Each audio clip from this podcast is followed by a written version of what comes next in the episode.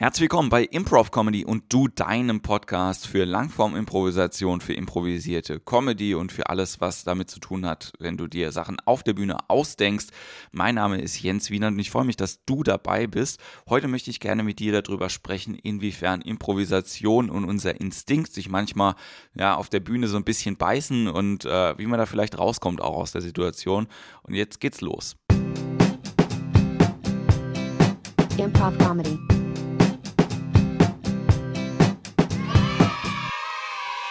Also erstmal wichtig, gratulieren. Gratulieren dazu, dass du etwas machst, was viele andere Leute nicht machen, nämlich sich ohne ein Textblatt auf die Bühne zu stellen. Allein das ist ja einer von den Grundinstinkten der Menschen, dass wir gerne wissen möchten, was passiert.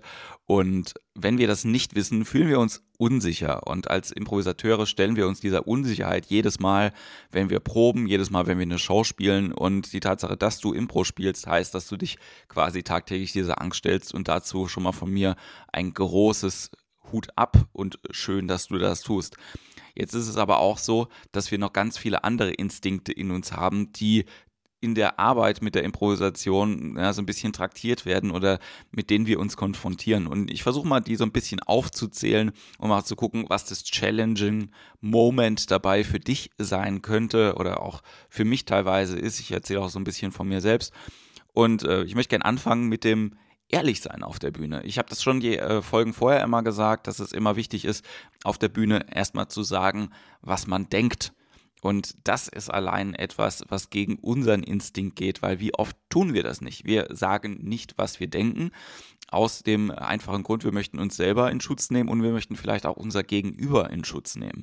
Ja, wenn wir immer sagen würden, was wir denken, wären wir manchmal beleidigend, wir wären offensiv, wir wären ähm, verletzend manchmal, wir wären äh, ja Leute, die wahrscheinlich einfach ja die Situation nicht so wertschätzen, wie sie gerade da ist. Wir würden einfach immer, wenn wir immer sagen, was wir denken, dann hauen wir einfach ungefiltert raus, was gerade bei uns im Kopf passiert. Und das ist etwas, was schwierig ist. In der Improvisation ist es ja so, dass wir versuchen zu sagen, was wir denken, aber in der Langform-Impro, ich wiederhole es immer wieder gerne, play on top of your intelligence. Das heißt also, bevor ich irgendetwas ungefiltert raushaue, denk lieber nochmal nach, ob das jetzt für die Situation hilfreich ist, ob das genau das ist, was dein Bühnenpartner in dem Moment braucht und dann Haus raus. Ja, aber dieser Instinkt quasi ungefiltert Sachen rauszuhauen, der ist sowieso schon nicht da und wir müssen ein bisschen an den rankommen, um effektiver mit unserem Partner spielen zu können.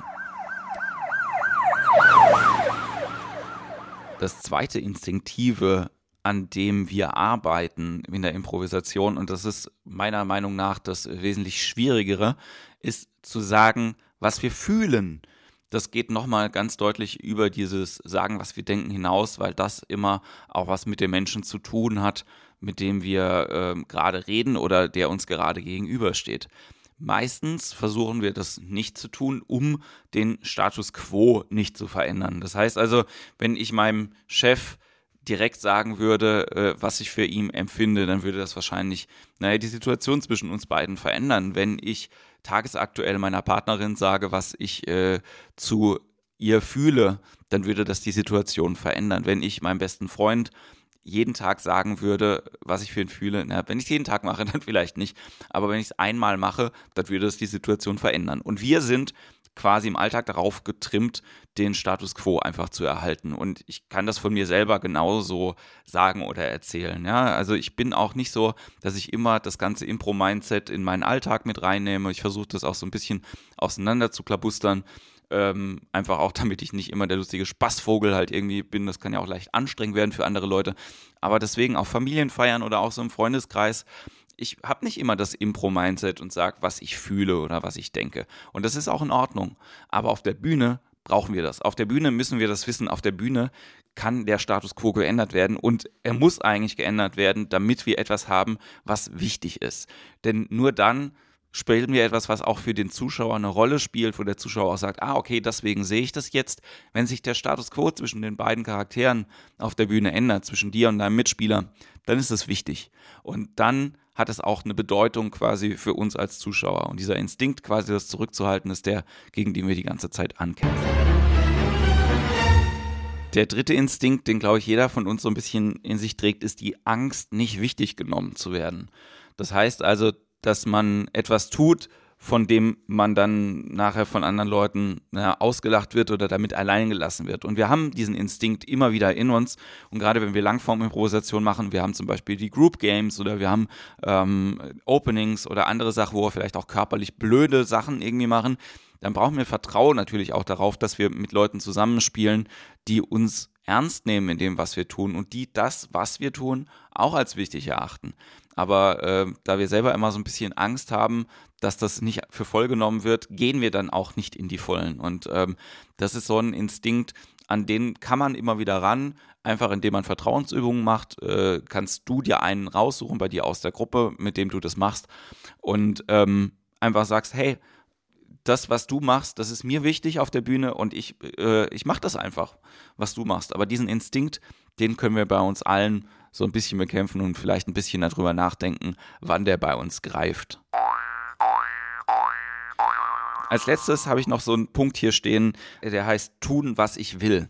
Bei manchen Leuten löst die Improvisation Blockaden, die ja, sie selber vorher nicht gesehen haben und diese Freiheit endlich zu tun, was auch immer ich gerne tun möchte, das äh, ist ein Riesenschritt und äh, die Freude daran ist eigentlich der Grund, warum ich persönlich auch improvisiere. Und ich weiß nicht genau, wie es bei dir aussieht, aber ähm, das kann auch sein, dass es manchmal so ein bisschen Angst macht, ne? dass die große Freiheit von dem, ich kann tun, was auch immer ich gerne tun möchte, ähm, einfach auch Instinkte auslöst, an die man normalerweise gar nicht dran möchte auf der Bühne. Ja, also sei es jetzt zum Beispiel sexuelle Anspielung, sei es körperliche Aggression, ja, ähm, Sachen, an die man normalerweise im Alltag nicht rankommt, die auf einmal durch die Improvisation kanalisiert werden.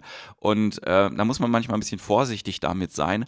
Aber auch das ist Instinktverhalten und hat direkt was mit der Improvisation zu tun. Beobachte das doch mal bei dir, bei dir selber. Und das ist auch meine Challenge. Die Challenge.